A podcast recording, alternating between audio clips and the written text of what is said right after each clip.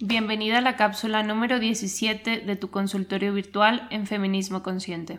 Hace unas semanas mi novio hizo un post en Facebook que decía que lo retaran a hacer un top 5 de algo. Todos los comentarios eran muy X, le pedían top 5 de bandas musicales, de platillos de comida, etc. Hasta que una de sus mejores amigas le comentó que hiciera un ranking de sus compañeras de la universidad y le recalcó, no quiero que lo mandes por mensaje, si eres hombre, hazlo público. Mi novio en la misma publicación escribió que no iba a hacerlo. Yo lo sentí como un ataque hacia mí por parte de ella, porque sabe que yo soy novia de su amigo raíz de esto yo le hice saber mi molestia a mi novio y también le comenté que no tenía intención de conocer a su amiga, porque justo unos días después nos iba a presentar. Mi novio dijo que entendía la molestia y que respetaba mi decisión. A unas semanas de lo sucedido tengo duda de si lo tomé de una manera muy personal.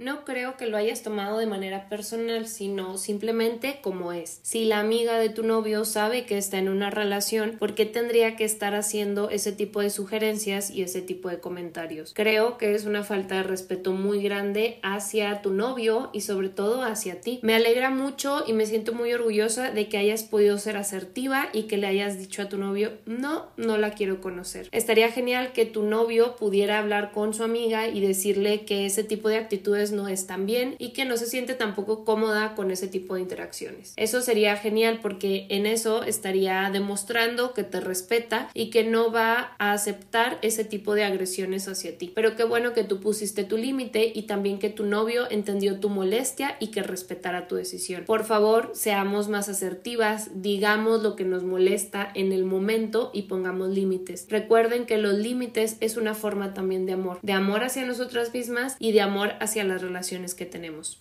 Gracias por enviar tu duda o pregunta al consultorio virtual. Recuerda que si quieres que aparezca en este espacio, puedes entrar a la web www.feministconsciente.com y buscar la pestaña de consultorio virtual. Cada semana una duda será publicada. Gracias.